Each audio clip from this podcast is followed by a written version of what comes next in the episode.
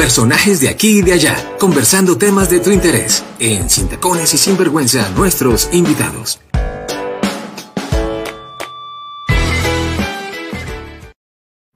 Nuestra maravillosa invitada, como les estábamos comentando, es mexicana, es la doctora Lucía Ramírez, ella es psicóloga clínica, especialista en psicoterapia racional emotiva de corte cognitivo-conductual y es máster en neuropsicología. Es un placer y un gusto grandísimo tenerla aquí de nuevo con nosotras. Doctora Lucía, bienvenida a Sin Tacones y Sinvergüenza.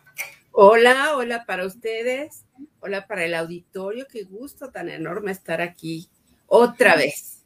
De nuevo, de nuevo, doctora Lucía, eh, lo que le decíamos ahorita que usted estaba ahí escuchando nuestras bambalinas, eh, para nosotras tenemos un cariño muy grande hacia usted a pesar de no conocernos así, de, cerquita, porque casi que hemos compartido varias veces y hemos podido hablar y, y ese cariño que ya nos tenemos como que nos hace sentir cercanía, pero inmensamente agradecidas con usted por, por brindarnos este espacio para, para aprender con usted y el tema tan importante que vamos a estar hablando hoy, doctora Lucía, que es conociendo las emociones. Sí, cuando ustedes me dijeron de este tema, yo dije, bueno, va, va, a ser lindo y espero que los trasnochados de Europa y de otro planeta, y, bueno, mis compatriotas mexicanos, y por supuesto allá en Colombia, que también tengo muchos conocidos, pues realmente este, sea agradable, ¿verdad? Hablar del tema.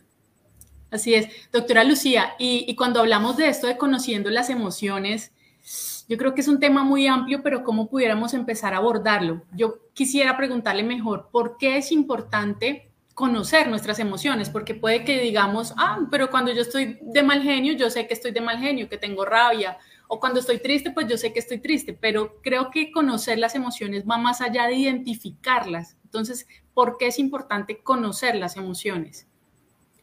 Yo creo que, que las emociones son parte de nosotros. Es así como nuestro brazo, nuestra pierna, decimos yo como que no, no, no entiendo si no no me puedo trasladar o movilizar si no tengo mis piernas.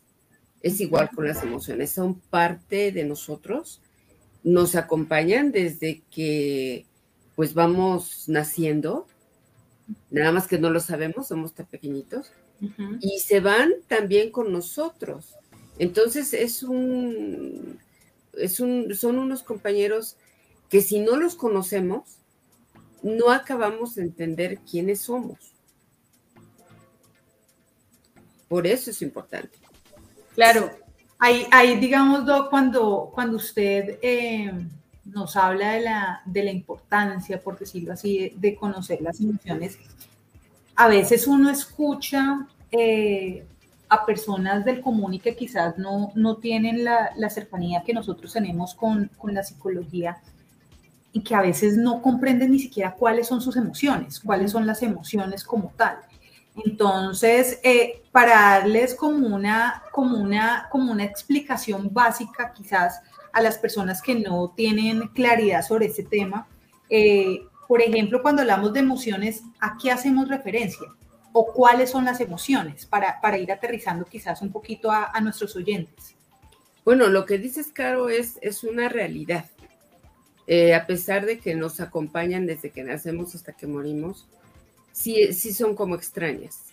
No, no tenemos una educación sobre esa parte de nosotros, pero, pero fíjate que, que esta pregunta que me haces de qué son nuestras emociones, yo sí voy allí a irme un poquito al aspecto biológico para empezar, porque sí hay toda una, una cultura solamente hablar de emociones. Y fíjate que lo correcto para el ser humano no es hablar de emociones tanto, sino de sentimientos. ¿Por qué? Porque en verdad, eh, estrictamente la emoción, lo voy a decir despacito y lo más sencillito para que toda nuestra audiencia lo vaya entendiendo. Es un conjunto complejo de respuestas químicas y neuronales que forman un patrón distintivo. Es decir, una emoción es una respuesta química. Está en nuestro cuerpo, ¿sí? Las produce el cerebro. Sí, evidentemente, se disparan a los estímulos del entorno, pero las produce el cuerpo para adaptarlos. Y es de una importancia capital porque con ellas se organizan respuestas muy complejas de diferentes sistemas biológicos. Por supuesto el neurológico, por supuesto el endocrino, el sistema autónomo. Entonces, hablar de, las emociones es distinguirlas de los sentimientos. Quedándonos todavía en las emociones, las emociones la produce pues una, una estructura cerebral que está allí adentro, por ponerlo así para nuestros escuchas y quien nos ve, a la altura del oído, metiéndonos imaginariamente al cerebro, hay una estructura que se llama amígdala. Y la amígdala es la encargada del control de esto que acabo de definir como respuestas químicas, que en verdad nosotros las podemos entender como emociones básicas. ¿Cuál sería? Pues el miedo, la rabia, son, son muy básicas. De hecho, esa estructura, ¿sí? La vamos a compartir pues con otros, otros seres eh, complejos también, prácticamente vamos a pensar que, esto lo tenemos de manera natural porque nos permite la adaptación al ambiente. Eh, pero nos permite expresar lo físico de una emoción, la emoción positiva o la negativa, ¿no?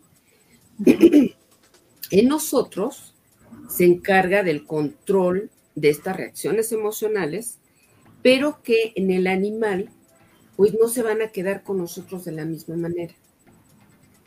Básicamente, la emoción tiene que ver con supervivencia, con protección a la especie, con eh, tener el elemento para comer o el elemento de la, está involucrado en la respuesta sexual, ¿sí?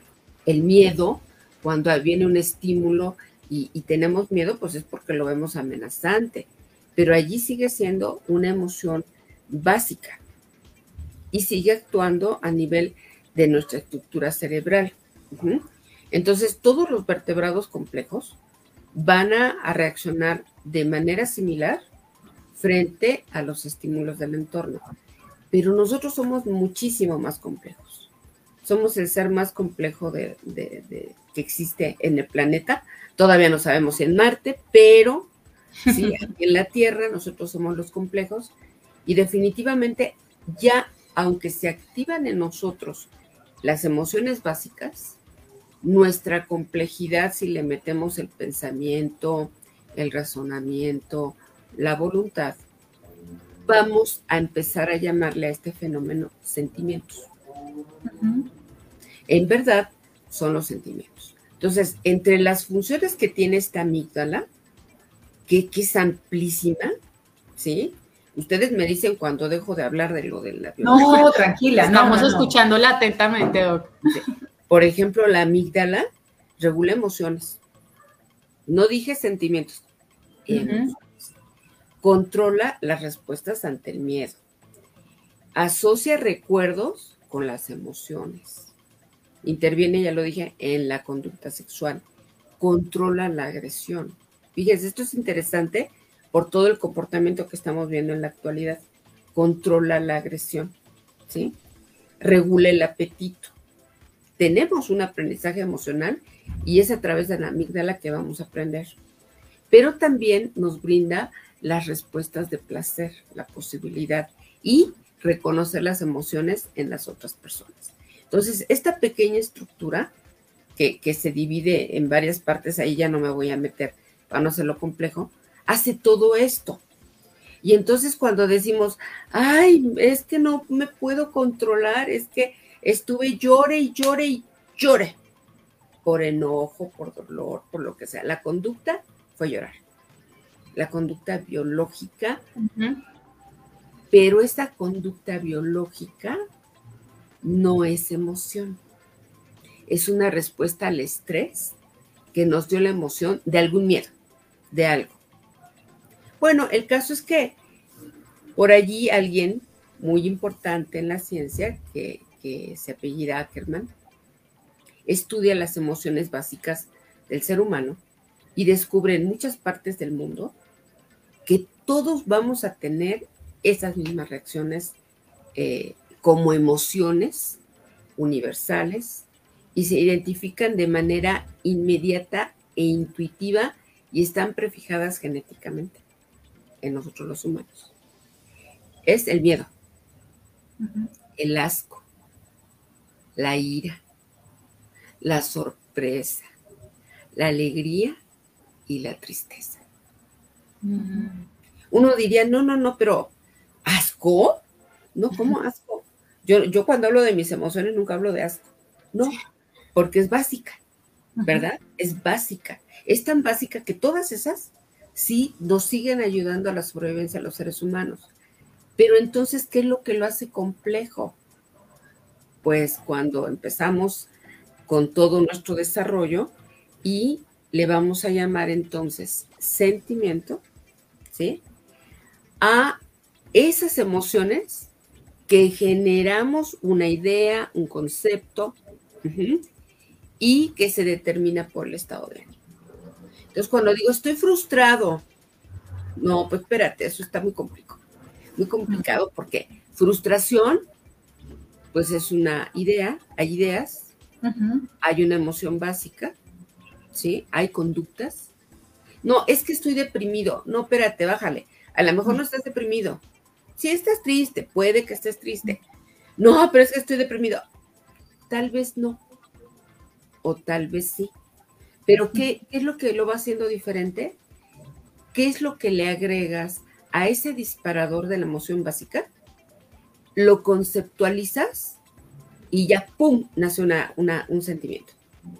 Mire, Doc, que desde, y Jenny, desde, desde, además, o sea, estaba yo literalmente embobada, Doc, escuchándola, porque eh, si, hay, si hay algo que definitivamente creo que es necesario que todos nosotros como seres humanos aprendamos a conocer y a controlar definitivamente o a manejar son nuestras emociones, ¿sí?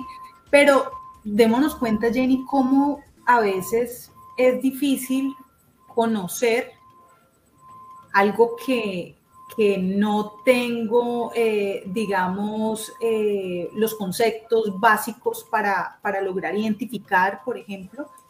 Y pues si no logro identificar algo, pues mucho menos lo voy a poder modular, ¿sí? Entonces, eh, ¿cómo desde lo que usted nos explica, primero nos queda claro, mientras usted hablaba de las emociones, básicamente yo me refería y me acuerdo de mis pacientes cuando les recomiendo la película intensamente, que a pesar de que es una película animada.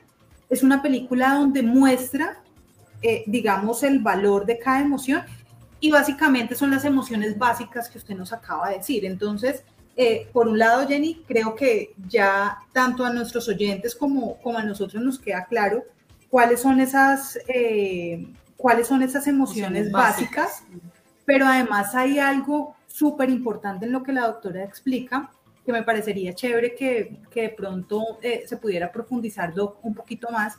Y es cuando usted dice, ojo, que las emociones básicas son estas, pero a partir de ellas, conforme a las experiencias que cada uno tiene, nos hacemos unas percepciones, ¿sí? Tenemos un pensamiento frente a cómo vivo yo esa emoción y resulto dándole un nombre o una interpretación, por decirlo así. Mejor, e, es, más como una interpretación que le doy yo a esa emoción y cómo desde esa interpretación a veces yo puedo sonar un poco complejo o, un poco disparatado en lo que digo, ¿sí?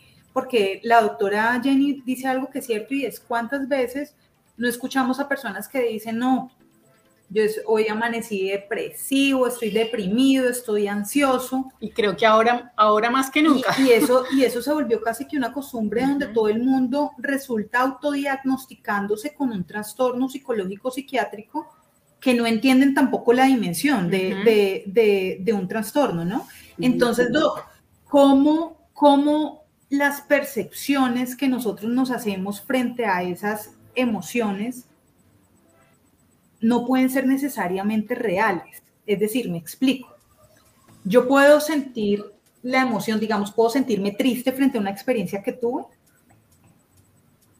Y, creer, y creer o argumentar o interpretar que se me acabó el mundo, que no hay nada por hacer, interpretar eh, quizás que, no sé, que estoy frustrado, como dice la doctora, y entonces, ¿qué es la frustración? Y entonces empiezo a complicar un poco más el tema, cómo, cómo esas experiencias personales, Doc, eh, son posibles identificarlas de una manera eh, más real, más, más objetiva.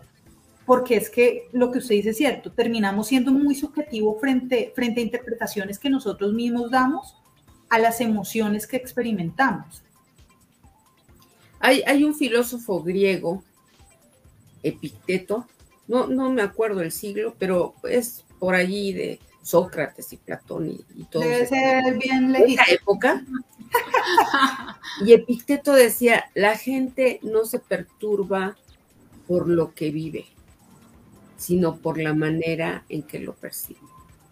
Esto es un pilar fundamental en la psicología, porque definitivamente todos enfrentamos muchas cosas a través de la vida, pero cómo lo hacemos cada uno esa es la gran diferencia. Aunque pudiéramos hablar de un sistema, vamos allá, y, aquí viene el juego de las palabras, ¿no? Un sistema emocional humano, donde hay emociones positivas, o sea, de las que se sienten bonito, y emociones negativas de las que se sienten feo. Pero en cada una de ellas, tanto en las positivas como en las negativas, tenemos las que eh, vamos a llamar son racionales y las que son irracionales. Entonces vamos a poner una, una emoción ah, que les parece la alegría.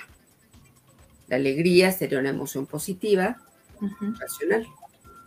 En su extremo sería la euforia. Y ya no está tan a la euforia. ¿Sí? Pero vamos a poner ejemplo una negativa. Una negativa podría ser la molestia, pero es racional. Pero la ira ya es irracional. Es decir, nos van a crear tal perturbación para nuestro interior, para el intra, pero para el, el afuera también, porque nos va a crear problemas con los demás es que él fue y él me hizo. Pero realmente qué tan objetivo es que me hizo o yo percibo que me hizo. Y el, el punto más importante, creo yo, para el ser humano es que aunque tengamos, vamos a llamarlo así, inteligencia o esta racionalidad, que no lo posee ningún otro animal complejo, ¿sí? Eh, que tenemos pensamiento, que tenemos lenguaje, pero hay un aspecto muy interesante que, que se llama voluntad.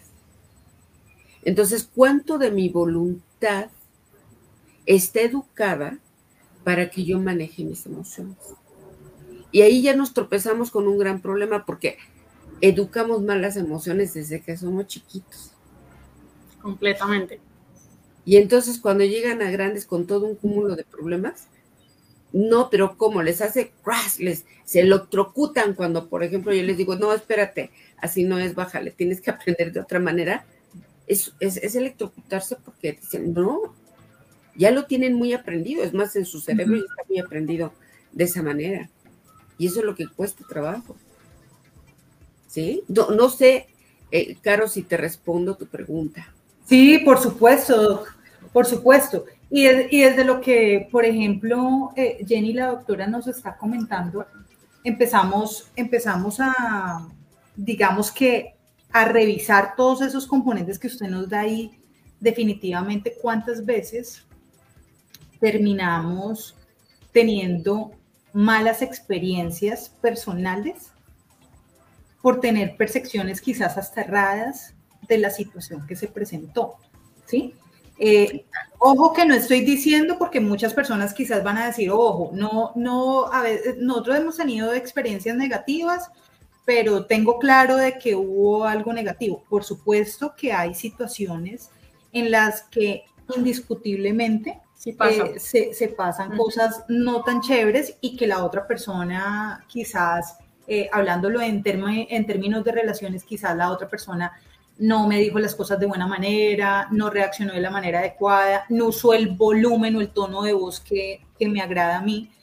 Pero cuántas otras, eh, digamos, experiencias, y creo que ahí nos involucramos hasta nosotras que estamos acá en este espacio, cuántas veces nosotras, eh, desde nuestra percepción errada, Jenny, no hemos generado una mala experiencia a través de esas emociones. Demasiado, es que yo creo que lo que dice la doctora Lucía es muy cierto. Inclusive muchas veces podría decir que la mayoría de las veces nos inclinamos más hacia eso.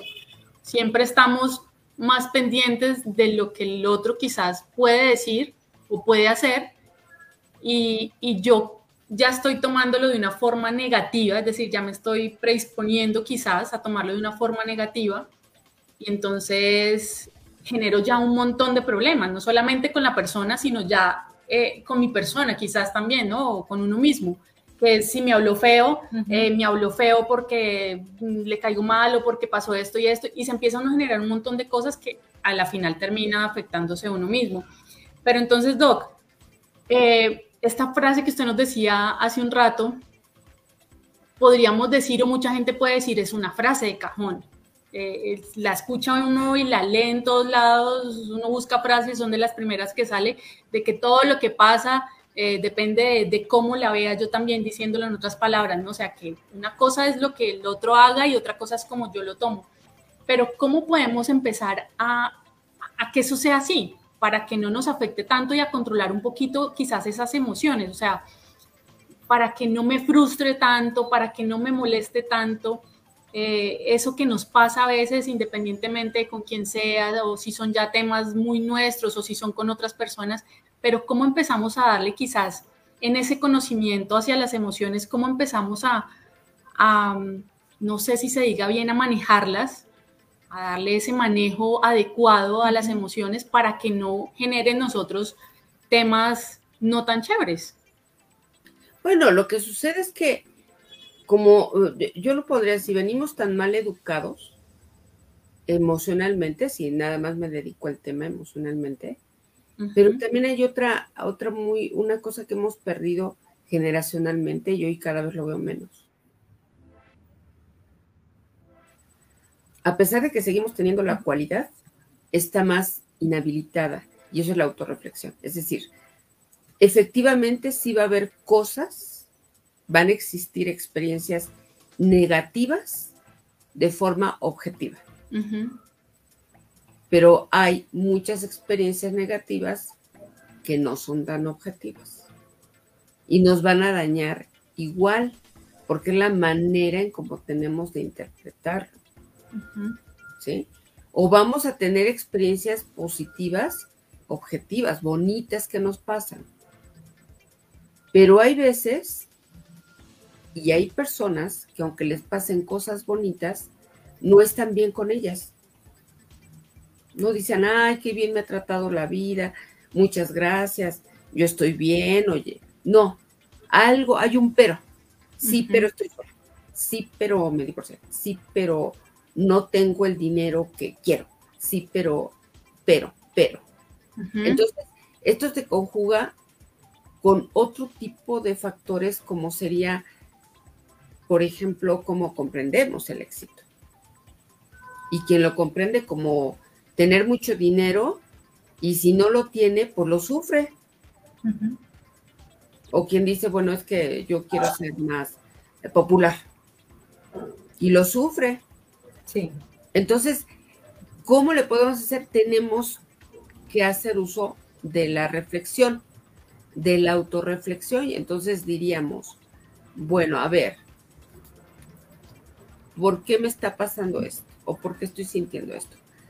Nada más recordemos, que no se nos olvide, que en verdad las emociones básicas, como tienen valor de sobrevivencia, no pueden mantenerse en el organismo más allá de cinco minutos. O sea, todo lo que digan, no es que cuando era niña me pegaron, o cuando, Todo eso ya pasó de cinco minutos, es viejo, está en el almacén de los recuerdos, con, un, con una valencia negativa. Ah, nos lastima. Ay, me duele. Ay, me enoja. Y nosotros reactivamos, eh, eh, en el organismo se reactiva esta percepción, esta sensación que nos da la emoción negativa, pero la emoción negativa está en un recuerdo, porque así lo interpreté. Entonces tendríamos que preguntarnos siempre, a ver, ¿y, y, ¿y qué hago con esto? ¿Y de qué me sirve para mañana? Porque el, reto sigue siendo lo mismo. ¿Cómo nos adaptamos de la mejor manera al mundo? Si yo ya estoy teniendo problemas con la gente, porque y yo tengo problemas primero conmigo y después con la gente, algo me está pasando. Tengo que, que, si no lo logro ver, tengo que buscar ayuda para que me digan cómo entrar y el manejo de las emociones para hacerlo de manera sana. ¿Sí? Entonces, siempre preguntarnos, a ver, ¿lo puedo solucionar? ¿No lo puedo solucionar? ¿Puedo, ¿Puedo dejar que alguien me hable feo? Mm, es que a lo mejor no te hablan feo, pero tú lo oyes feo. Bueno, vamos a suponer que lo oyes feo. ¿Quieres que no te hable feo? Lo, que nosotros queremos es con nuestra voluntad imponer al otro que sea lo que nosotros queremos. ¿Sí? No me hables feo. Sí, o sea, tú cambia para que yo no sienta algo negativo. No, espérate.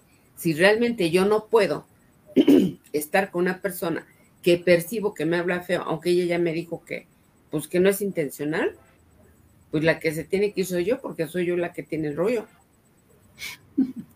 ¿Sí?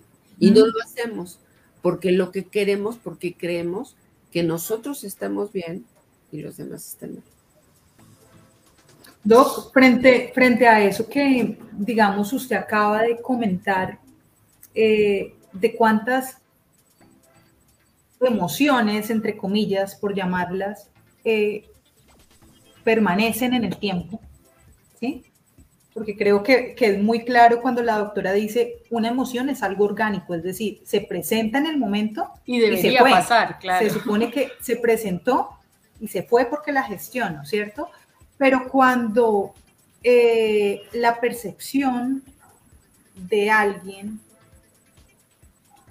hace que, que, sienta una, una, cantidad pues de, de, no sé si llamarlo emociones o sensaciones eh, respecto a una experiencia previa que tuvo, eh, estamos hablando de un recuerdo, empezamos a notar que muchos, y creo que también a todos nos ha pasado en algún momento, eh, recordamos algo que no fue satisfactorio, ya sea porque fue triste, porque me dolió o porque me generó mucha molestia, y lo recuerdo y como que es, como, como, si, como si uno invocara pues como, como, yo diría, como esa Yo diría que nos autosaboteamos, porque estamos bien, o sea, se supone que la emoción o lo que sucedió ya pasó, y un momento a otro nos acordamos, como decía la doctora Lucía, ay, la vez pasada o hace cinco años o hace diez años tal persona y se vuelve a me gritó y vuelven y sienten ese mismo, o sea, casi que exacto, vuelven y sienten lo que sintieron quizás en ese momento y están así, ¿no? Casi todos los días o cada ocho días o cada mes recordándose y como dice, diría uno aquí metiendo la, el dedo en la llaga,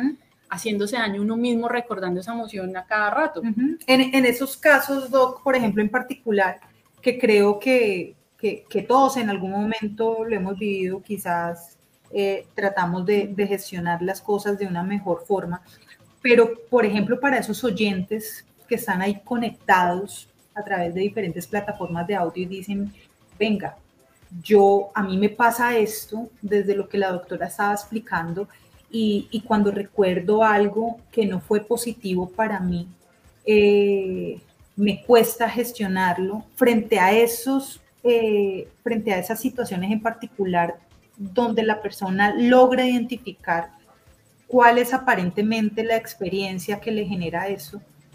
¿Cómo puede esa persona gestionar una emoción que se supone que en ese momento no debería presentarse? Porque estamos hablando de un recuerdo. En, teoría no debería presentar. Cuando nosotros revivimos un recuerdo, tú vuelves a sentir. Sí, tal cual. ¿sí? Volvemos a sentir.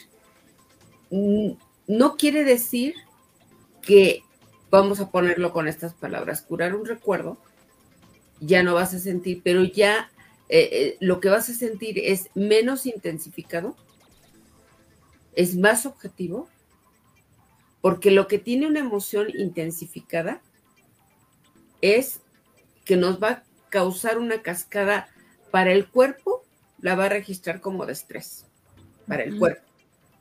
Y para la cabeza, para nuestras emociones, para nuestra vida psicológica, lo va a registrar como un conflicto emocional. O tener, mantener el problema, un pleito con alguien adentro de uno. Aunque la otra persona está en el cine riéndose de una película cómica, pero la persona que se acuerda lo está viviendo mal. Yo creo que un ejemplo, y por favor díganme, porque sí tenemos que pensar en nuestros escuchas, un, ejemplo es el estrés postraumático. Allí vienen los recuerdos terribles, la gente vuelve a sentir, se vuelve a panicar, se vuelve a asustar, vuelve a vivir, y hay que, hay que ayudarlos a curar eso. Entonces, primero, detectar si lo que ahorita, ahorita, en el presente estoy viviendo, me reactiva la emoción y preguntarme, bueno, a ver, ¿está pasando ahorita? Eso es lo que le llamo la reflexión. Pues no, no está pasando ahorita, ¿no? No está pasando. Bueno, y entonces, ¿por qué te sientes mal si no está pasando ahorita? ¿Para qué? No, pues es que me dolió, sí te dolió allá atrás. Pero tú decides que te vuelva a doler ahorita. Por eso hablaba hace ratito de la, de la voluntad. ¿Quieres decidir que te duela ahorita? No, pues quiero bajarle.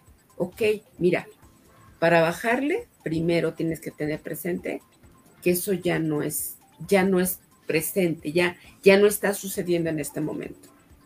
Después, ¿qué utilidad tiene que te acuerdes de algo que ya pasó? Tres, aprende a proteger tu vida. ¿Cómo?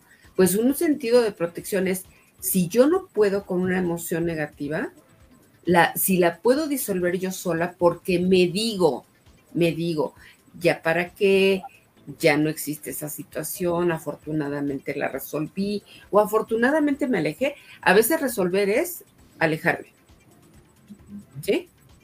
Eh, bueno, entonces eso queda en la carpeta de mi experiencia de vida como para que me permita la experiencia ir construyendo madurez y ya no volver a caer en algo parecido. Pero ¿qué pasa con el ser humano? No hay conciencia, no hay autoconciencia y decimos, no, me volvió a pasar. Pues algo estás haciendo exactamente igual, que no logras ver. Entonces la objetividad y la voluntad son dos herramientas poderosísimas y potentes que no sabemos usar. Aunque las tengamos allí. Va a haber situaciones que nos van a doler, si alguien ahorita de, nuestros escuchas acaba de perder a un familiar, por la razón que sea. Y la razón que sea no importa porque duele, porque es un afecto. ¿Sí? Ahorita, lo más sano es que esté inundado de dolor. Vamos a ponerlo así. Pero ese dolor no es físico, aunque se va a manifestar en lo físico. A veces duele el corazón. Así, la gente dice, me duele el corazón. Y sí se siente el dolor aquí porque somos una unidad, cuerpo y mente. Entonces, está en el dolor. Hay gente que dice, no, no, no, vas a ver, échale ganas, supéralo. No, no, no, lo correcto es que esté en el dolor, porque eso es lo adaptativo. ¿Necesitas estar ahorita sufriendo? Sí, ahorita me toca sufrir. Y a veces lo que también queremos es no querer sentir lo negativo eh, racional o lo negativo adecuado a la situación. Queremos que no nos ocurra nada. Queremos nada más pasárnoslas bien y eso es otra distorsión. Eso no es posible. Pasárnoslas bien todo el tiempo, eso no es posible. Pero tenemos una cultura que te está diciendo que eso es lo único valioso, que lo otro no. Hay, hay Doc, desde, desde lo que usted me dice, em, digamos que me hace recordar algo que, que comúnmente hablo yo con, por ejemplo, con mis pacientes, y es cuántas cosas de las que creemos que son nuestras son parte de la cultura o tradición. O sea, cuántas cosas han sido aprendidas o tomadas de los diferentes entornos o contextos en los que, en los que hemos crecido y las hemos asumido como propias, ¿sí? Y cuántas de ellas en el momento de hacer ese ejercicio eh, que dice la doctora de introspección, de autoevaluación, eh, decimos, oiga, venga, esto no va conmigo, ¿sí? O, o, realmente cuando, cuando lo evalúo, cuando, cuando empiezo pues como, como hacer un, eh, digamos, un ejercicio muy objetivo frente, frente a una experiencia, por ejemplo, que se tiene, ¿cuántas veces uno dice, venga, o sea, estoy haciendo lo que mi mamá, lo que mi papá, lo que mi abuelita hacía y yo le criticaba y realmente, por ejemplo, este tema no va conmigo. Y creo, doctora, que también es, e, es importante justo tocar ese tema porque cuánto de, de ese mal manejo o inadecuado manejo de nuestras emociones eh, se debe a lo que no hemos aprendido frente, al, frente a las emociones. Es decir, usted dice algo que es claro y es que culturalmente, desde niños, no se nos enseña a gestionar de manera adecuada nuestras emociones. No se nos enseña a identificar. Es, decir, los, los que medianamente tenemos acceso a, a este tema somos personas que quizás una de dos, o nos interesa el tema o la profesión nos ha llevado a conocer más acerca del tema.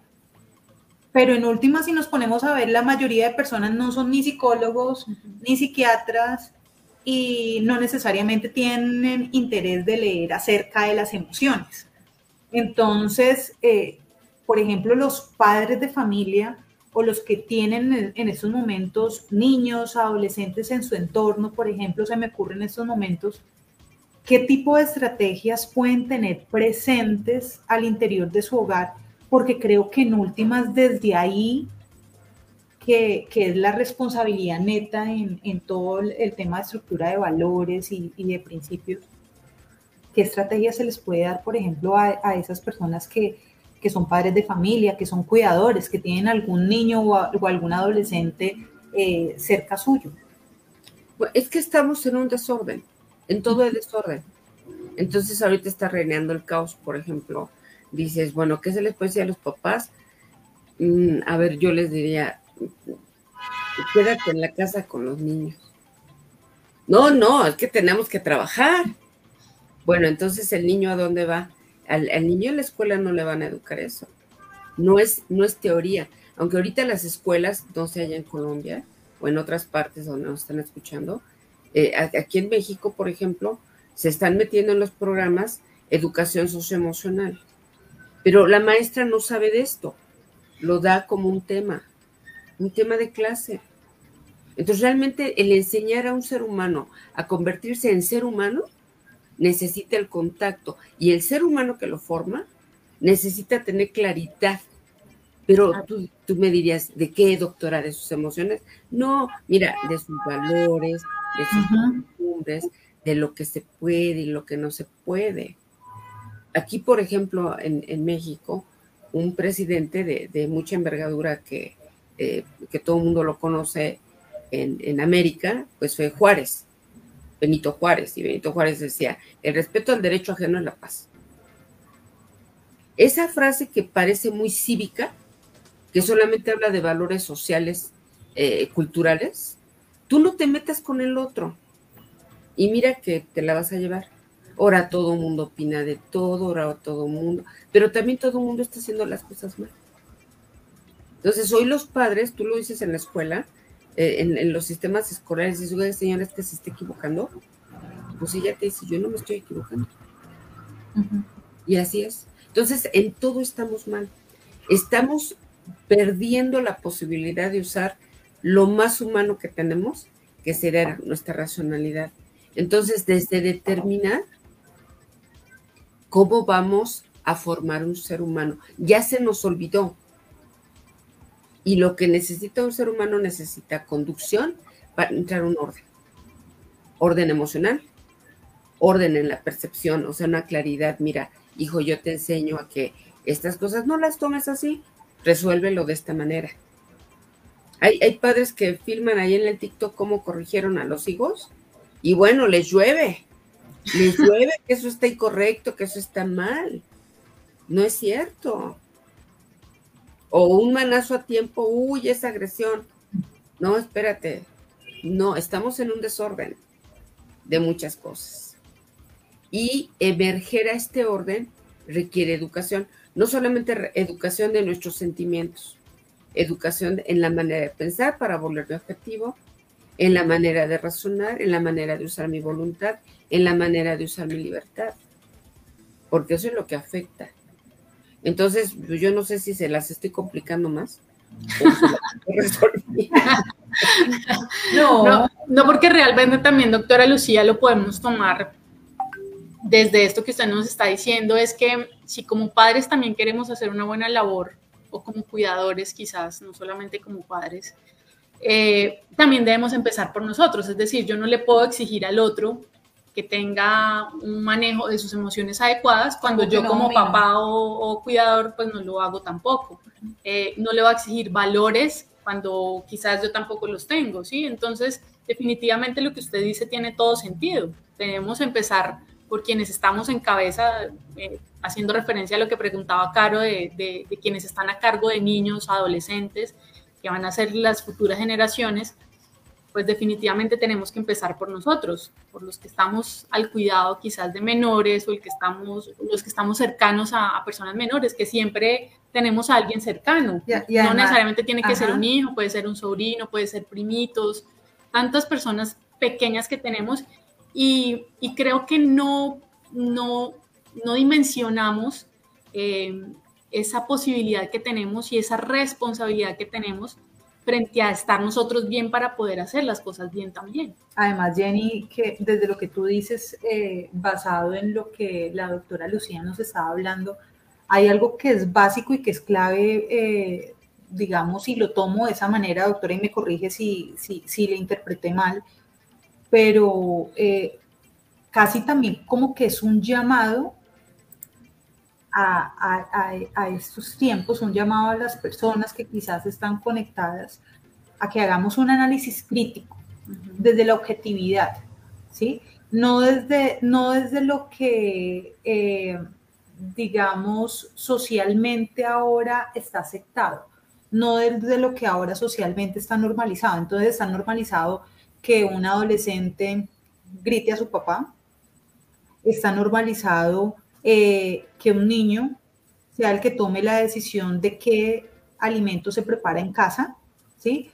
Está normalizado en que muchos, y ojo, no estoy generalizando, pero eh, es, digamos que eh, en muchos casos y, y en muchos países son situaciones que se están volviendo casi que comunes y como, y como se, se está viendo en, en, tantos espacios, casi que como que decimos, ah, no, pero es que es normal. Sí, ya. Entonces, eh, como en diferentes espacios no se respeta ni siquiera el rol de autoridad, independiente de qué tipo de autoridad sea. Entonces, es, es yo creo que también un llamado quizás a las personas, a los adultos, que, que somos en últimas los responsables también de lo que formamos en, eh, en los niños, en, en, los adolescentes, es un llamado también a decir, venga, seamos un poquito críticos, seamos objetivos. Esto que aparentemente se ha normalizado, que aparentemente socialmente es aceptado, porque sea aceptado no necesariamente significa que sea bueno o que se esté haciendo bien, ¿sí? Y que lo permitan en otras familias o que lo permitan en otros espacios, no necesariamente significa que se permita en la mía. Voy a poner un ejemplo. Eh, hay, hay hogares donde se considera que lo que diga papá o mamá es ley, ¿sí? Independiente de que uno como hijo no esté de acuerdo, lo que digan los papás, eso es, y sí o sí tengo, tengo que hacerlo. No estoy diciendo en que no se puede hablar en familia, que no se puedan llegar a acuerdos, o sea, no, no estoy como, como en esos espacios, estoy hablando donde papá o mamá tienen que marcar una norma, donde papá y mamá tienen que respetarla. Pero vemos muchos espacios donde pasa lo contrario. Y entonces, como en la casa de mi vecino no hacen eso, ah, pues yo para qué me desgasto con el mío si en últimas es el amiguito de mi hijo y va a terminar en las mismas, entonces ¿para qué me desgasto y no, y no hago eso? Entonces, eh, digamos que sí, sí, es un llamado también como, como a esa parte eh, objetiva, ¿no? Donde, donde seamos un poco críticos y donde asumamos realmente una responsabilidad social, eh, primero con las personas que son cercanas a nosotros, a través de lo que tú dices, Jenny, a través de ser nosotros los primeros en conocer, identificar quizás aquello que no está bien en mí para gestionarlo de una manera correcta y después poderlo enseñar a otro. ¿Sí es así, No, y que además, sí, correcto, y además se generen las emociones correctas y objetivas a la situación, ¿sí? Porque eh, vamos a suponer un, un niño chico hace berrinche porque quiere ponerse una ropa para primavera y está en invierno vamos a suponer, uno de dos, tres años. Él, no sabe, él no sabe que hace frío, que hay que cuidar la temperatura, no lo sabe. Ya es súper déjalo. Estamos en esta era de, que las cosas no me den lata. Entonces, sí, ya déjalo, que se ponga lo que quiera. Total, si se enferma, que se enferme. no, no es posible. Entonces, ya, así como necesitamos autorregular los sentimientos, y por consiguiente las emociones que se van a, disparar en el cuerpo, pues hay que regular la conducta de todos. En verdad, los sentimientos son poquitos, son cinco emociones básicas. Pero si hablamos de sentimientos, también son poquitos. Todo lo demás es un rollo que nos armamos, ¿sí? Por ejemplo, sentir alegría, sentir afecto, sentir eh, bienestar, sentir tranquilidad. Es bonito, es de lo bonito que hay que sentir. Y hay gente que yo he escuchado que dice, yo me siento mal cuando empiezo a experimentar tranquilidad. O me da miedo. Hay personas que dicen, por ejemplo, me da miedo porque pienso, o con lo que hablábamos de, las percepciones frente a las emociones, ¿no, eh, siento que me estoy riendo mucho, entonces yo pienso que me va a pasar algo mal. Sí, y eso es una idea que a lo mejor cuando ya estoy bien va a venir algo grave, una idea, una creencia, algo. Pero qué padre sería que todos, vamos a, vamos a imaginar, que todos podamos estar en estas emociones humanas, eh, sentimientos positivos, racionales. La tranquilidad, la alegría. Ay, no, pero como que si no hago la vida complicada, pues como que no me sabe. O la gente que dice, soy adicto a la adrenalina, espérate, estás adicto al estrés, a sentirte mal. O sea, ¿cómo vas a valorar lo que es estar bien? Si nada más sabes estar mal. O por ejemplo, de los sentimientos negativos, pero que son adaptativos, pues sería la molestia, ¿no? Sería la tristeza. Ajá. Sería la ansiedad en un momento dado. Hay situaciones que lo van a generar. No quiere decir que nada más porque ya tengo ansiedad, ¡oh! estoy mal. No, lo que tenemos que hacer es reeducar para que esa ansiedad sea adaptativa, por ejemplo. ¿Sí? Y además, eh, además, además, doctora, algo de lo que usted está tocando y es, y es importante también decirlo en este espacio, es que culturalmente y socialmente se nos ha hecho creer, yo creo que, en diferentes países, si, si, no es en todos, eh, creo que culturalmente sí ha habido un, un error al querernos hacer pensar que las emociones buenas como la alegría, o sea, están validadas, son buenas, pero cuando hay emociones como rabia, como tristeza, como desagrado, es casi que inmediato que social y culturalmente se nos indica a que no debemos validarlas, a que entrada tenemos que invalidarla, entonces, ¿estás triste? No, ¿cómo así que estás triste? No, tú no puedes llorar. ¿Estás bravo? No, tú no puedes manifestar que estás bravo porque entonces no lo manifiestas de manera correcta. ¿Y cuántas veces no terminamos invalidando esas emociones, doctora, que en últimas generan más afectación? Porque si hay algo de lo que yo estoy convencida es que todas las emociones tienen, eh, por decirlo así, un impacto favorable o tienen eh, una intención positiva. Entonces, el estar triste eh, para muchos en algún momento ha sido lo peor que nos ha podido pasar, ¿sí? Y lo hemos vivido y lo hemos experimentado de esa manera. Pero cómo a través de conocer nuestras emociones y de, y de aprender acerca de las emociones, podemos entender que la tristeza no es tan mala como parece, que la tristeza a veces es necesaria, ¿sí? Porque la tristeza en últimas nos enseña a ser resilientes. Entonces, es también como cambiar un poquito ese chip, ¿no, doctora? Quizás es, el de no quedarnos en esa, en, esa tristeza, porque lo que no estaría bien es ya que se prolongue. Pero no significa que la emoción como tal sea mala. Claro. Y que entonces, entonces sentí tristeza, entonces me tengo que negar, entonces todo el tiempo estoy huyéndole, todo el tiempo la estoy evitando y no le doy la cara, no la confronto, ¿sí? Entonces a veces vivo la experiencia y ni siquiera eh, me tomo el tiempo de darle un nombre. Entonces te preguntan, ven Jenny, ¿tú qué tienes? No sé. ¿Qué tienes? Nada, porque en últimas nosotros mismos también terminamos invalidándonos. ¿Y cuánto daño nos hace el no reconocer, el no identificar esa emoción y el que nosotros mismos seamos los primeros en invalidar esa emoción? Porque como, como decía yo hace un rato, definitivamente si hay algo de lo que estoy convencida ahora, no hace un tiempo, ahora estoy convencida es que todas las emociones tienen una intención positiva. Bueno, tienen una intención funcional porque nos pasan muchas cosas. ¿Sí? Pero si las invalidamos personalmente es porque primero se invalidó socialmente, culturalmente. Entonces yo ya no sé después qué hacer con eso. Pero, por ejemplo, una gente que tiene rabia. Bueno, es que una cosa es que yo pueda decir, estoy enojadísimo, y otra cosa es que llegue yo al grado inadaptativo que sería la ira, y posiblemente caigo en un acto agresivo con daño para mí y para otros. Entonces, eso se tiene que educar. No quiere decir que, no, porque sientas rabia ya tienes razón de sentir rabia. ¿Sí? hace ratito veía yo las noticias de un niño que llevó un arma blanca a la escuela. Estoy hablando creo que de una secundaria. La maestra lo regañó. No, pues que la apuñale. Porque lo regañó. Entonces allí es una gestión criminal del, de la emoción. total. ¿Cómo la resuelvo, no? ¿Con un acto delictivo? No, es cálmate, ahí quédate, tranquilízate, después hablamos.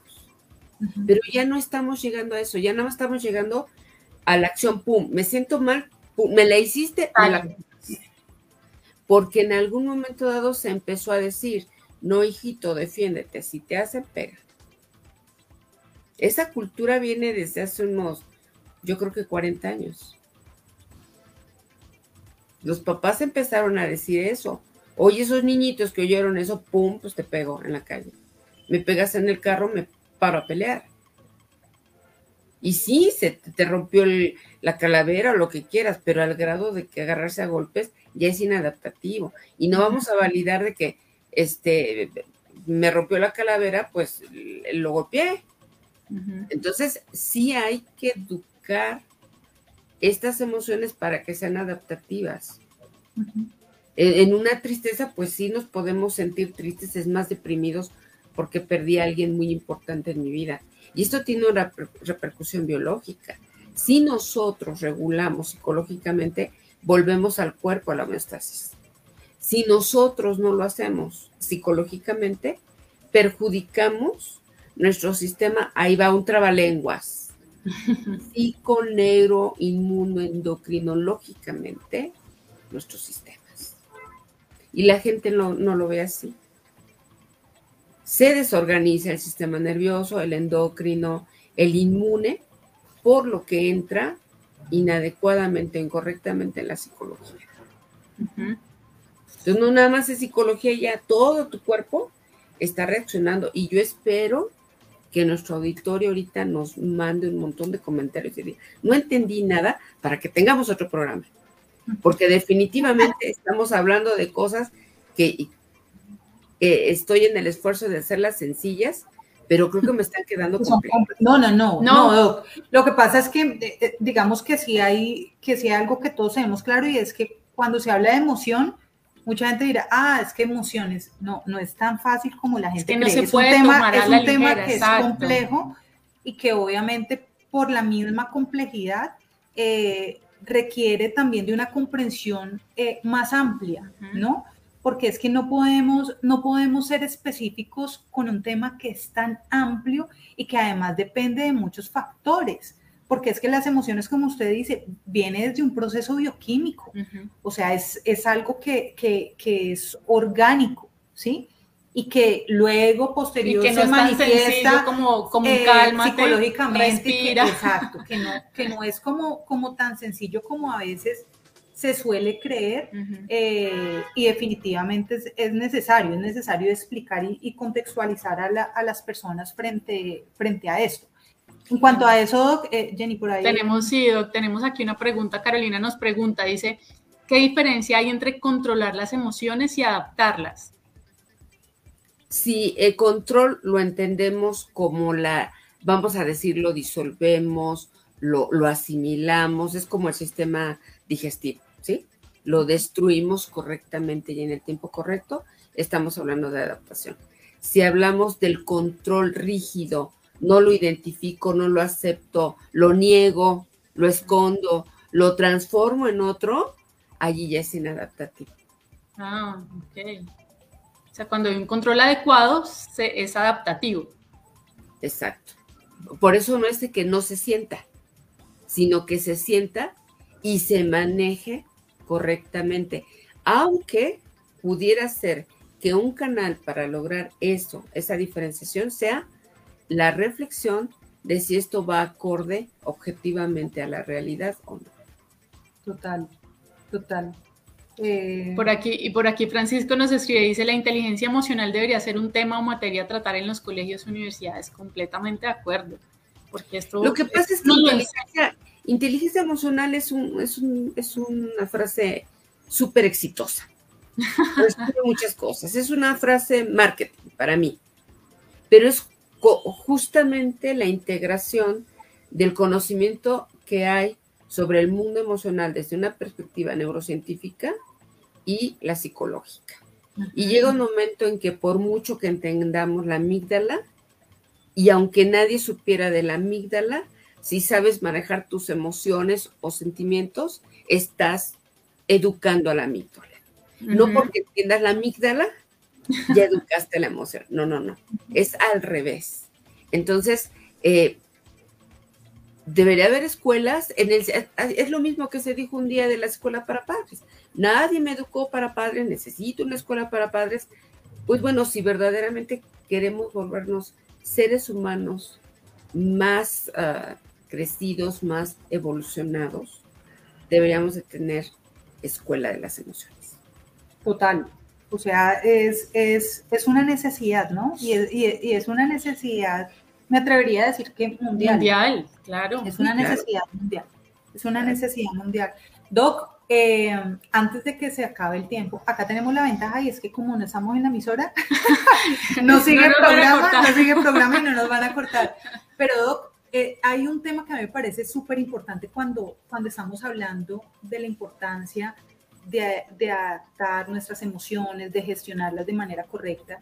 Y es que usted al inicio eh, de este programa nos decía, ojo, que muchas emociones eh, nos generan una experiencia quizás subjetiva o una experiencia errada por la percepción inadecuada o percepción errada que tuve frente a la experiencia. ¿Sí? Entonces, una situación hipotética. Tuve una discusión con Jenny, discutimos como amigas. Eh, eso me generó ira, me generó tristeza, cualquier emoción que, que socialmente considere que no es buena, pero esa emoción puede estar eh, presentándose por una percepción inadecuada de la experiencia que tuve con Jenny. Entonces puedo tener la percepción de que Jenny me habló feo, que Jenny me gritó, que Jenny eh, quizás no le dio importancia a algo que yo le estaba diciendo, ¿cierto? Y debido a esa percepción que tengo, se genera una emoción en mí que obviamente me va a llevar a que sí o sí tenga alguna reacción hacia ella también. ¿Cómo podemos, doctora, por ejemplo, en una situación como esta, creo que todos en algún momento la vivimos, cómo yo puedo trabajar o qué estrategia puedo usar para tratar de tener una percepción adecuada de la situación, entendiendo que obviamente todos somos mundos diferentes, que desde nuestro contexto, desde, desde las diferentes experiencias que hemos tenido, pues obviamente de la noche a la mañana no todos los días vamos a ser los más objetivos, pero qué estrategias o qué herramientas nos pueden servir para, para ser un poquito más objetivos o un poquito más equilibrados en las percepciones que tenemos frente a esas experiencias.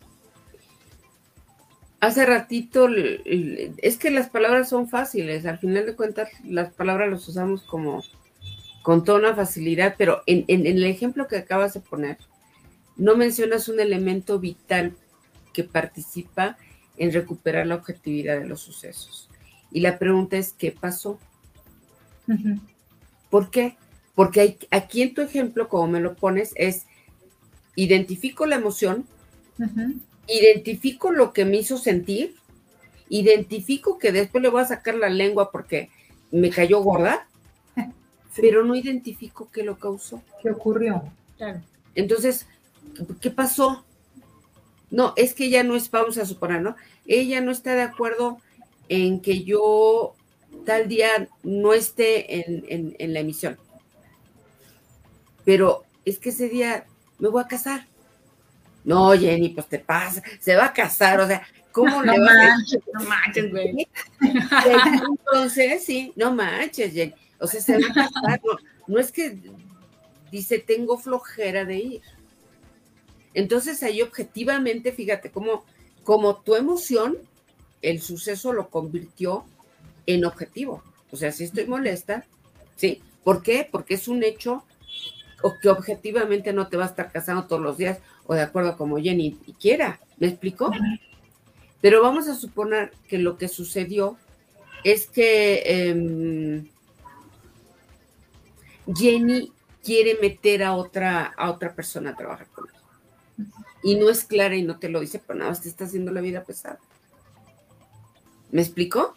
Cambia totalmente la percepción de la emoción, pero todo depende del suceso que la dispara.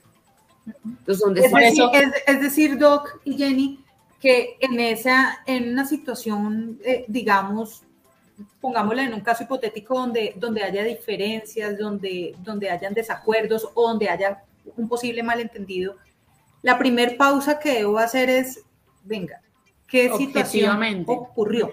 No yo qué quise ver mm. o no cómo la interpreté. ¿Qué ocurrió? ¿Cómo fueron los hechos? ¿Qué pasó? Para sí mismo yo tratar de tener una percepción más objetiva y más clara. ¿Sí es así? Sí, claro. Pues Del suceso para que después puedas ver si lo que sentiste va acorde a lo que lo disparó y después veas si tu conducta va acorde a la, em, al sentimiento, a la emoción que lo disparó y al suceso que ocurrió. Me acaban de disparar una emoción negativa. Qué pena. Sí, llevando el ejemplo. ¿Qué pasó? y una forma de hacerlo es como, por ejemplo, yo no podemos decir que los medios electrónicos distorsionan un poco el tono, pero vamos a suponer que yo te digo, Caro, ay, qué bonita tu, tu blusa rosa. Tú dices, ¿qué? Rosa, pues no es rosa, es azul. Me dirías, es azul. Y yo te digo, no es que es rosa, ¿no? Yo la veo rosa. Y dirías, esta está loquita. está loquita. Eso es distorsión del hecho objetivo. Un hecho objetivo es objetivo. Vamos a suponer, Jenny dice que que le caes mal porque vas a faltar, porque te vas a casar. Hay un novio, hay una invitación, hay una fecha, hay, o sea, objetivamente, pues sí te vas a casar. Obvio. ¿Sí? Y entonces ella es la que está provocando un problema interpersonal por algo que Jenny no acepta. Ella no quiere. Ella, ¿qué, ¿qué me importa que te cases? O sea, tú tienes que venir aquí. Y ya se crea un conflicto interpersonal. ¿Me explico? Donde a pesar del conflicto interpersonal, yo tengo que tener manejo de mis emociones. Y a lo mejor le digo, mira, este Jenny, pues con toda la pena del mundo, sobrevenir al programa o casarme, pues te quedas con tu programa. Doc, me surge, me surge una pregunta con lo que estamos hablando. Digamos que a cualquier persona, porque nos pasa, yo creo que a todos, eh, pasa algo no tan chévere con alguien, con otra persona. ¿Cómo, qué debemos hacer en ese momento? Porque casi siempre reaccionamos, ¿no? Somos muy reactivos. Entonces, eh, si me ocasionó molestia, entonces yo de una vez, ah, o puedo hablar fuerte, o puedo hablar feo. Exacto, dependiendo de lo que me genere esa situación. ¿Qué podemos hacer para controlar un poquito en ese momento que está justo pasando, controlar esa emoción con esa situación y qué hacer con el otro? Es decir, puedo decirle, por ejemplo, oye, este no es un buen momento para hablar, estoy molesta o lo que me acabas de decir me generó molestia, eh, hablamos luego para que nos dé quizás ese tiempo de, de, pensar más objetivamente lo que sucedió como usted nos está diciendo, quizás. El mecanismo biológico básico frente a lo que eh, viene del medio es huir, agredir o congelarnos. ¿Se habían oído eso? Huir, agredir o congelarnos jalamos esa manera de reaccionar, lo ponemos en el plano de seres humanos y diríamos, ¿puedo huir? O sea, me doy la media vuelta y te dejo hablando como loco y te ves. Pero huir porque al final de cuentas me produce miedo la situación. Que si nos peleamos más, nos vamos a acabar agarrando a golpes una cosa así. O a veces ni lo pienso y te agredo se reactiva, pero no lo estoy regulando, que sería el control que preguntaba. ¿Mm? ¿Cómo sería congelarnos en nosotros? Pues no digo nada. Me quedo así calladita, viendo nada más. Fíjate, tú lo pones como, y si estamos molestos, ¿no? Si yo me molesté, bueno, es que si te molestas todavía lo puedes medio hablar. Pero si lo que estás es algo más que molesta, si estás verdaderamente ya en un enojo, ya en un coraje, acercándote a la ira, ¿sabes qué? Después hablamos. Porque le estás metiendo como mucha racionalidad a un suceso, Jenny, como ejemplo. No, mira, después hablamos porque estoy molesta. Le, estás como si fuera de película, ¿no? Como si fuera de un guion. No, no, no. Si en realidad ya estoy molesta, mira, ¿sabes qué? Después hablamos. Ya, ya, te das la media vuelta y te vas. ¿Por qué? Porque lo que quieres evitar es una confrontación que en términos de las emociones básicas sería una agresión. Por eso luego la gente empieza a insultar. Está grande quizá la situación, ¿no? Sí. Puede ser con cualquier persona. Yo lo pienso, inclusive eso puede pasar en cualquier tipo de relación, familiares, eh, de pareja, de, trabajo, de cualquier relación, exacto. Entonces sí, sí es bueno tener Em, en claro cómo pudiéramos iniciar ese, ese manejo en esos momentos cuando uno quizá no está pensando tanto. Entonces, que llegue de pronto, ah, en el programa escuché que dijeron que, bueno, podía tomar control de la emoción en ese momento para no generar un, eh, como algo mayor, una molestia mayor quizás de, de, lo que está pasando con esa persona. Sí, decir me retiro, mira, después hablamos. ¿Para qué me retiro? Ay, no, pero es que si me retiro va a creer que él ganó y se viene toda una cascada de cosas, pero retirarse es la posibilidad de calmarnos, pensarlo, reflexionarlo, ver cómo lo puedo abordar y tal vez resolverlo. Pues doctora Lucía, muchísimas gracias. Eh, nos pasamos siempre un montón de tiempo, ya son las 6:18. Como decía Caro, hoy tuvimos, hoy tuvimos la posibilidad de hacerlo porque estamos haciéndolo desde otro espacio que no, no es la emisora y no nos exige como el tiempo tan limitado. Pero, pero creo que nos ha dejado usted unos conocimientos bastante amplios sobre las emociones eh, que, que, definitivamente tenemos que empezar a poner en práctica. ¿no? Ojalá que lo que escuchemos y lo que hayamos escuchado hoy acá eh, podamos ponerlo en práctica. Me incluyo porque porque no estamos exentos de nada, es decir, porque nosotras hablemos acá de esos temas, no estamos exentas ni es que queramos parecer que somos perfectas y manejamos perfectamente nuestras emociones y demás, y al contrario, estamos aquí aprendiendo como quizás todos los que están ahí detrás de la pantalla viéndonos en vivo y quienes después nos escuchan también. Entonces, mil y mil gracias, doctora Lucía, por estarnos acompañando desde México en nuestro episodio número 60 que es hoy. Eh, por habernos dejado esta información tan valiosa, de veras eh, es un gusto siempre tenerla con nosotras y, que usted nos aporte tanto en estos temas que tratamos aquí desde Sin Tacones y Sinvergüenza. Ya saben que cuentan conmigo, ojalá que nuestros escuchas eh, les haya dejado algo, ¿verdad? Nutritivo, para que puedan construir realmente, todos, todos somos capaces de construir un mundo mejor y yo creo que empieza por el uso de nuestra cabeza, nuestra psicología. Y a mí, como siempre, ya saben, con todo el cariño de siempre, aún a la distancia, vean cómo los medios en verdad no afectan mucho a nuestras células espejo y creamos esa conexión, ¿verdad? Este, que, está dentro de nuestros cerebros y, un vínculo especial y afectivo. Las quiero mucho, ya lo saben, y, me tienen a sus órdenes. Qué linda, muchas gracias. Muchísimas gracias, Doc. De verdad que un abrazo enorme para usted, para todas las personas que estuvieron súper conectadas.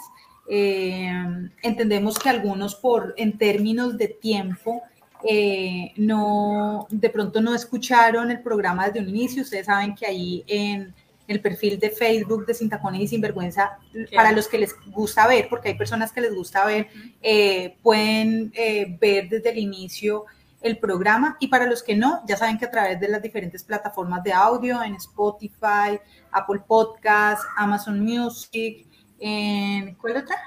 Google Podcast. Google Podcast, en todas las plataformas de audio van a encontrar. Y sí, como dice Francisco, muchísimas gracias. Eh, son 60 episodios donde pasa algo maravilloso. El primer episodio fue con la doctora Lucía, por eso hay un amor y un cariño tan especial, eh, porque iniciamos nosotros nuestro programa eh, con esta súper invitada desde México. Y hoy que estamos en el episodio 60, estamos con la doctora, entonces qué bonito, qué chévere que, que podamos eh, llegar a diferentes personas. Y como siempre lo hemos dicho con Jenny acá de Sin Tacones y Sinvergüenza, la importancia es que cada vez que un invitado que es experto en algún tema eh, da elementos y da herramientas, lo importante es que ojalá los podamos aplicar en nuestras vidas porque en últimas los que nos beneficiamos somos nosotros mismos y nuestro entorno. Entonces, Doc, de verdad que mil y mil gracias, gracias a todas las personas que se conectaron, gracias a Lanzuelo Medios, gracias a todos los que siempre han estado ahí súper conectados con nosotros, a todas las personas que a través de Facebook y de, del, del streaming como tal estuvieron conectados. Entonces. Doc, por acá le están enviando saludos desde Chaparral, Tolima. Chaparral es un pueblo, ah, un pueblo eh, más pequeño que la ciudad, digamos, que queda acá en el Tolima, que es el departamento como tal. Entonces le están enviando un abrazo desde allá, Alexandra Rocha. Ah, muchísimas gracias, Alexandra. Muchas gracias. Hombre, estoy, me siento abrazada de muchas regiones. Bueno, ahora sí, mil gracias. Vamos ya a dejar hasta aquí porque se nos alarga mucho el episodio. Claro que sí. Eh, seguimos en contacto, Doc, igual. Eh, para cualquier cosa, siempre lo que le digo será un placer tenerla con nosotras porque aprendemos muchísimo, pero de veras que muchas gracias, le enviamos un abrazo gigante, gigante, así súper apretado hasta México, lleno de mucho cariño. Muchas gracias, abrazos a ustedes y a todos los escuchas.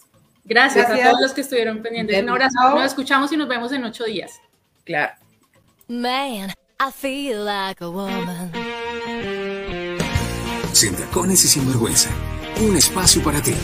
No te lo pierdas. Todos los jueves a las 5 de la tarde. Sin tacones y sin vergüenza.